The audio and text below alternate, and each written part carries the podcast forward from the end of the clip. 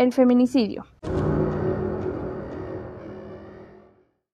El feminicidio es el grado más extremo de la violencia contra la mujer, un acto motivado por el odio, desprecio, placer o sentido de propiedad sobre la mujer, es decir, sexismo.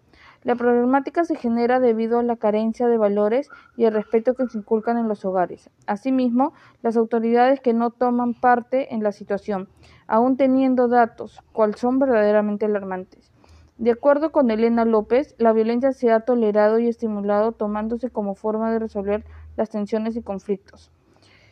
Según la publicación del diario El Comercio, en el 2017, el cual nos informa el reporte de estadísticas de feminicidio, los tipos de feminicidio, según parentesco, se agregan estadísticamente de la siguiente manera. Íntimo, quiere decir parejas o exparejas, en un 85%. No íntimo, como conocidos o desconocidos, un 9%. Familiar, relaciones de parentesco, un 6%. Asimismo, los vínculos de la víctima con el agresor se identifican de la siguiente manera. De parejas, 55%. Exparejas, 29.7%. Familiar, un 5.9%. Conocidos, 0.7%. Y desconocidos, 2.6%. Otros, 5.3%.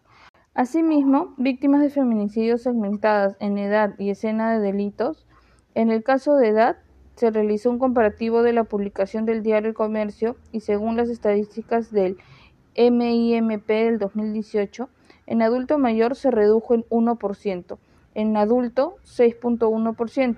En el caso de niñas y adolescentes se incrementó en 7.1%.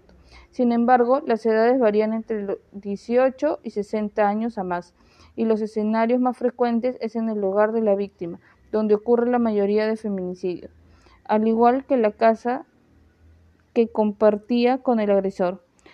Otros sitios donde se perpetuó este delito fueron lugares desolados, la casa del agresor, casa de familiar y la vía pública. En conclusión, la violación contra la mujer y feminicidio se incrementó en el sector de niñas y adolescentes en 7.1% en un año. Dicho incremento es muy preocupante, afectando al sector más indefenso de la población femenina, el sector estatal.